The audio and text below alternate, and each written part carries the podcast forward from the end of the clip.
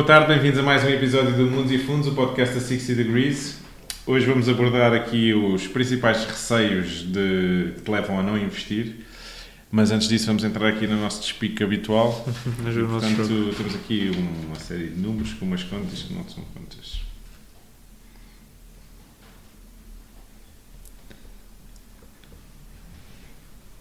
Ah,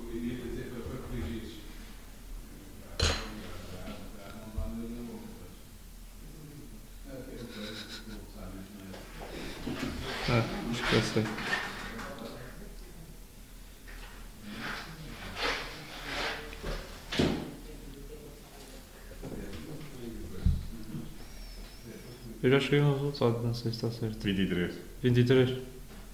Mas muito mais tempo. Pronto. E portanto, entrando aqui no objeto do nosso podcast, como é que foi a tua primeira experiência como investidor? Porquê é que tu decidiste que há aqui uma série de receios, não é? Quando uma pessoa começa, o que é que te levou assim a investir? E... Pá, o, primeiro, o meu primeiro investimento não foi muito por receio, foi mais naquela primeira. numa forma de ten- tentar aprender mais. Eu sempre, pronto, desde o primeiro contacto com os, com, os investimentos, tentei absorver o máximo conhecimento. E uma das práticas que recomendavam era praticar através de contas virtuais. Eu, através das contas virtuais, sentia que não estava a aprender nada porque não me interessava muito por aquilo. E- e Portanto, era meio Só um passo atrás. Com que idade é que tu começaste a olhar para Ah, mercado tinha financeiro? 17 anos, ou seja, há cerca de 5 anos atrás. Bastante cedo até. Sim, sim, bastante. Ah, Foi quando tive aquela percepção de, de querer ganhar mais algum dinheiro, tentar complementar hum, al- alguns rendimentos que eu já tinha, algumas poupanças que eu já tinha e hum, tentar ganhar algum com, com aquilo que eu tinha.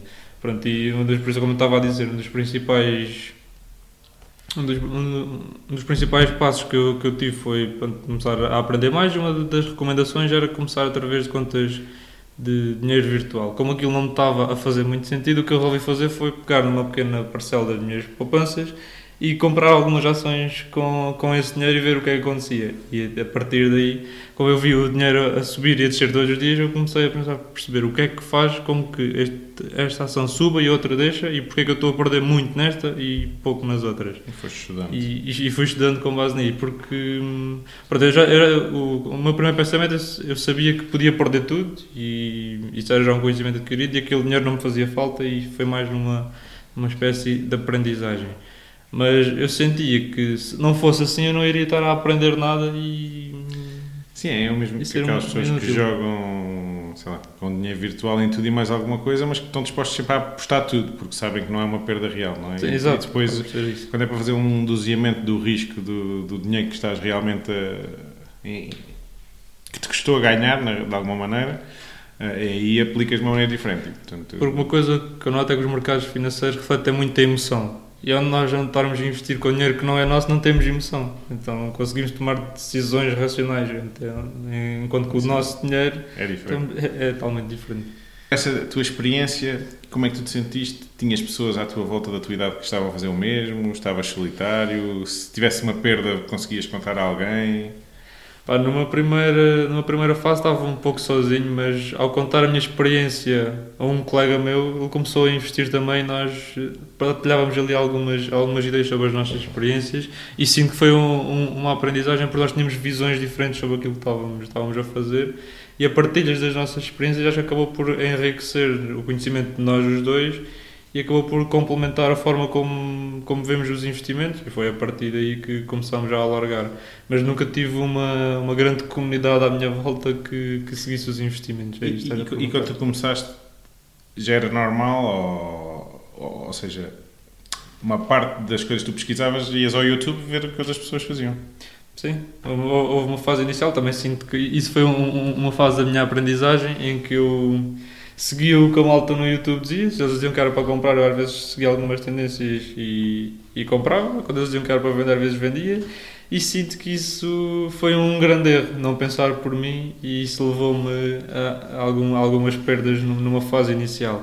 E por isso digo que meter o dinheiro real serve para nós aprendermos, porque ao errarmos nos investimentos tudo tem um preço. Enquanto se estivéssemos a trabalhar com o dinheiro real eu não ia sentir essa perda claro. e provavelmente não ia ligar aquela aprendizagem. Enquanto assim sinto que, que a aprendizagem foi conhecida. Eu, eu, estou a perguntar disto porque quando eu comecei, eu comecei mais ou menos no quarto ano da faculdade, tinha cerca de 21 anos, mas que não havia o YouTube que existe hoje. Uhum. Portanto, isto era 2007 e, portanto, não havia uma fonte de informação assim. Pronto, ok, umas coisas no Google, etc. Mas não havia a panóplia de pessoas a debitar conhecimento uhum. online que existe hoje. E, e, eu senti realmente um bocadinho essa questão de. Não é solidão, mas é só, só me tinha a mim para confrontar com os meus próprios pensamentos. Não, não me senti solitário no sentido de desanimado, mas senti-me solitário no sentido de era muito por tentativa e erro e, e pouco por uh, ok, já alguém fez este erro, deixa-me aprender com eles antes de eu fazer. E portanto uhum. senti muito que essa questão que tu falaste de pôr o nosso próprio dinheiro em risco foi muito motivador de eu correr riscos calculados em vez de correr riscos desproporcionais. E portanto acho certo. que é uma aprendizagem comum que deve ser comum a muito mais gente. E, e, portanto, se por um lado nós temos medo de perder o dinheiro que nos custou ganhar, por exemplo, no meu caso, também era fruto de algumas poupanças, eh, lá, desde a mesada aos trabalhos de verão ou, ou, outras coisas que eu pudesse fazer, pequenos trabalhos.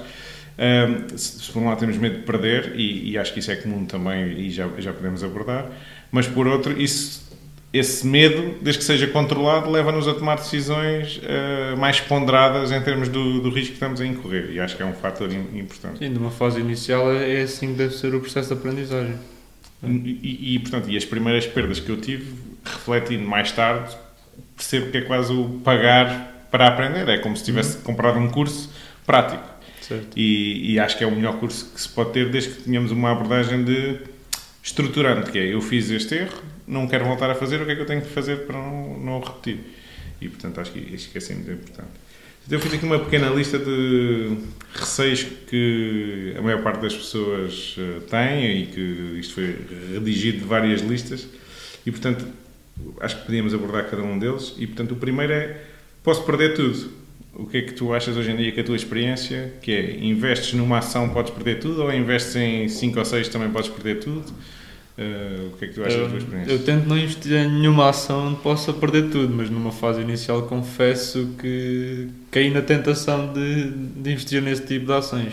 Como estava, a dizer, como estava a dizer, cheguei a ver muitos alguns desses vídeos no YouTube em que tinha aqueles, aqueles especialistas de mercados financeiros que partilham as suas ideias no YouTube e que dizem para comprar determinadas ações na fase foi na altura foi uma daquelas muito relacionadas com cannabis em que cannabis ia ser o futuro e não sei o quê e muitas dessas ações já perderam cerca de 80% do seu valor. E, ou seja, se eu tivesse mantido aquelas posições que eu tinha comprado na altura provavelmente teria, teria perdido bastante dinheiro.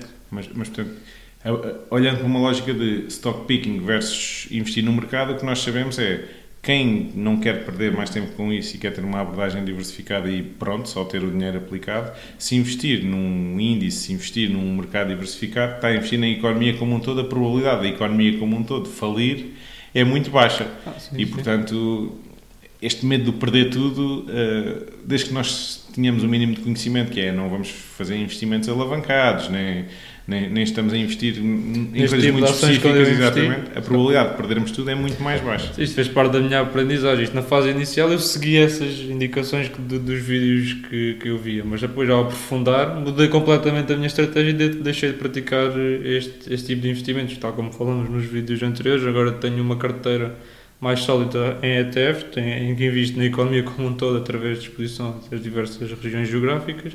E depois tenho uma carteira mais especulativa em que invisto em ações individuais, mas nada deste tipo que possa vir a perder tudo assim de um momento para o outro. Como, é assim, estamos sempre sujeitos a que exista uma fraude e, sim, sim, portanto, sim. Todo, mesmo os investidores mais Uh, com maiores recursos para aceder à informação, etc., são sempre sujeitos a um, a um evento desses. Mas se estivermos com diversificação suficiente, isso vai representar só uma parte da nossa carteira e, portanto, conseguimos endereçar aqui este medo de posso perder com um bocadinho de experiência, que é à medida que vamos ganhando experiência, vamos percebendo que podemos perder, mas se calhar não é tudo. É, é uma flutuação de curto prazo, pode ir de, de sei lá, 10, 20%, mas se calhar mais do que isso é preciso ser um descalabro financeiro para, uhum. para, para ter uma perda muito maior. Depois, outro medo que eu vejo recorrente em vários sítios é posso ser enganado, que é, vou abrir conta, vou investir na bolsa, mas eles enganam-me e os tipos dos fundos e os tipos do, das corretoras e alguma vez tiveste este receio? Tipo, começaste, foste à internet e o broker mais barato? Não foi bem o broker mais barato, mas primeiro comecei a ir através da conta do meu banco. Foi onde tive o primeiro contato com investimentos, foi através do meu banco. Só que o meu banco eu reparava que as comissões eram, eram muito elevadas, tendo em conta o montante relativamente baixo que eu queria investir, as comissões eram uma porcentagem muito alta, então não era muito viável. Então fui procurar uh, corretoras minimamente fiáveis e com comissões um, um, pouco mais baixas. Não me deixei influenciar por. Uh, por gurus, gurus da vida que querem vender. Publicidade enganosa. querem vender as suas, as suas trades mas já que estávamos a falar de se posso sentir enganado, já tive contato com algumas experiências dessas, nomeadamente em, em termos de pessoas que querem vender Milagres. os seus sinais de, de Forex e nós no fundo não acabamos por não aprender nada com aquilo e apenas estamos a dar o nosso dinheiro para alguém ganhar em troca disso, porque eles ganham consoante o valor que nós gastamos ou que nós investimos no um determinado produto, quer ganhamos, quer, quer perdamos, eles vão ganhar sempre, enquanto nós podemos sair muito prejudicados e acho que isso acaba por prejudicar muitas pessoas e acaba por, hum, por dar às pessoas uma visão muito tomada dos mercados financeiros como um todo, porque no fundo não, não são nada disto que, hum, que essas pessoas fazem. E, e, portanto, aqui se calhar um bom conselho para evitar este medo do posso ser enganado é quando nós estamos a escolher uma instituição com a qual trabalhar. No meu caso, eu também comecei com o banco quando tinha conta, que tinha um módulo depois de acesso aos mercados financeiros, mas quem quer escolher de raiz uma, uma instituição com quem trabalhar pode fazer é, por exemplo, ir ao site da CMVM e verificar se são acreditados. Isso é logo meio caminho andado para que seja uma instituição mais credível do que ser simplesmente uma pessoa que pôs uns anúncios online, que a prometer retornos eh, milagrosos e depois aí sim podemos cair num esquema porque vamos atrás de um retorno muito grande sem se calhar termos conhecimento do que é que se está a passar e como é que esse retorno poderá ou não ser produzido e, e aí sim pode haver uma maior eh, probabilidade de sermos enganados. Depois, outro, outro fator que muita gente refere como não estou interessado em investir porque demora muito tempo versus o retorno esperado, ou o tempo que eu tenho que investir é muito elevado versus o retorno esperado. Uh, nunca pensaste quanto tempo é que eu já dediquei a, investigar e a olhar para os mercados e a, e a investir nessa tarefa como um todo? Ah, nunca fiz as contas, mas sei que já despendi imenso tempo. Mas também sinto isso porque eu interesso-me bastante por este tema e seja através de ler livros, ouvir podcasts ou isso, em qualquer lado eu posso estar a aprender sobre isto e não conto esse tempo como um dispêndio, temas como um investimento no meu futuro, na minha literacia financeira, porque não se trata só de, de ganhar dinheiro, mas da forma como vamos gerir o nosso dinheiro e a nossa forma de olhar para o futuro. Pois, Tanto eu, eu, eu sinto a mesma coisa, como... que é, é um gosto, não é? Portanto, Sim. eu acho que isso, logo à partida, o que nós fazemos por gosto é, é tempo que nós usamos quase de lazer. Sim, exato. E, e, portanto, sinto que sim, que também, por exemplo, já investi muito tempo neste capítulo, mas que o tempo investido, por exemplo, lá, nos primeiros 3 ou 5 anos em que nós estamos a aprender coisas novas e a investigar estratégias e etc., é tempo que foi investido uma vez e que tem um benefício acumulado para a minha vida como um todo e se calhar até para passar a minha experiência a outras pessoas. E, e, e, portanto, o retorno não é só o retorno financeiro, é o retorno emocional, que é eu também tenho muito mais confiança hoje quando tomo uma decisão do que quando era aqui há uns anos atrás e, portanto, isso também é impactante no, na maneira como eu giro os meus investimentos e, e os investimentos de outras pessoas. Nos, nos e na forma como te sentes olhar para, para o teu portfólio. E, né? portanto, Sabes tomar estas decisões certas. Exatamente. E o porquê das coisas. Uh, uhum. Ou seja, eu tomei esta decisão por A, B e C e, portanto, consigo analisar quando é que essas uh, premissas mudam e quando é que eu devo mudar os meus investimentos. E isso é um fator muito importante que me leva a que eu considerar que o retorno não é só o retorno financeiro que eu tive, é também aqui um retorno emocional de eu consigo ter mais dinheiro investido e se calhar mais risco hoje em dia no meu portfólio porque estou realmente no controle porque tenho conhecimento suficiente para, para, para gerir. E, e, depois, aliado aqui é esta, esta questão do tempo, que é o conhecimento e a ligação à realidade, que é muita gente olha para, para a bolsa ou para o investimento em ações como um casino. E, e, e, portanto, acham muito complexo adquirir o conhecimento quando começamos a falar de números, de percentagens, etc. As pessoas, há pessoas que dizem, ah, eu não percebo a matemática, isto não me interessa minimamente, mas isto é, é uma questão que hum, é uma efetiva barreira a muita gente investir. Porquê? Porque uma coisa é investir nas empresas se calhar que nós conhecemos, olha, vou ao Pingo Doce, portanto vou investir na Jerónimo Martins, ou vou ao Continente e vou investir na Sonai, e aí pode haver uma ligação mais emocional do que racional financeiro, se a empresa está cara ou está barata, ou está a crescer, ou está com problemas financeiros. E depois, havendo essa ligação à realidade, é, é difícil tomar uma decisão mais racional do que emotiva. E depois, termos o conhecimento suficiente para fazer esta análise de se a empresa está barata, se está cara, se, se já uh, tem uma rentabilidade grande no mercado ou não, como é, como é que a empresa se posiciona, etc é um conhecimento mais específico de análise financeira, de, de análise de um caso de negócio uhum. e que muitas vezes as pessoas não, não querem investir esse tempo. Achas que há maneira de dar a volta a este investimento? Há, há alternativas, nomeadamente através de uma exposição. Nós sabemos que o, que o mercado acionista é composto por empresas e podemos ter, se não quisermos escolher as empresas específicas em que não queremos ter o trabalho de, nem, ou o, o, trabalho, sim, de fazer a análise financeira, essa empresa está cara ou está barata, como acabaste de dizer, podemos, podemos expor-nos à economia global como um todo, através de ETFs, onde contemplam milhares de empresas por todo o mundo, e aí estamos expostos não a uma empresa saber se ela está cara ou barata, mas sobre o que é que nós percepcionamos sobre o futuro da economia mundial. Se, a economia mundial como um todo irá crescer, as empresas tenderão a valorizar, porque como estamos a comprar uh, um grande par de empresas e esta evolução tende a acompanhar o comportamento da economia. E assim evitamos esse, esse trabalho e não é necessário um tamanho de conhecimento. Isto, isto vem, portanto, a resposta a este receio, digamos assim, vai um bocadinho entroncar naquilo que nós falámos no último podcast, que é como avaliar os investimentos, que é, por exemplo, Sim. se nós delegarmos isso a alguém, seja um ETF ou, ou seja um, um, fundo, como é que avaliamos que essa estrutura está a fazer o trabalho que prometeu que fazia? Um, e, portanto, é esse conhecimento que nós precisamos ter e não propriamente como selecionar as empresas ou se vamos investir mais em ações, em obrigações ou em que geografia. E, portanto, de alguma maneira, se nós tivermos um bocadinho de experiência e, um, e, e, for, e formos investindo com, com gosto também, que é para o, o tempo que nós estamos a despender a adquirir conhecimento ser um bocadinho de autocrescimento, uhum. nós vamos conseguir ultrapassar aqui estas barreiras dos principais receios e vamos conseguir pôr o nosso dinheiro a trabalhar para nós. Seja com rentabilidades mais elevadas ou menos elevadas, desde que sejam acima de zero, é, é um logo produtivo, não é? Portanto, tem um retorno positivo, uh, acho, acho que será sempre melhor do que ter um retorno a zero. E os mercados financeiros, em média, têm um retorno positivo. Em média, não quer dizer que seja todos os dias, todos os meses ou todos os anos sequer, mas quer dizer que se tivermos um objetivo de longo prazo, vamos estar melhor investindo em qualquer coisa do que não investindo em nada.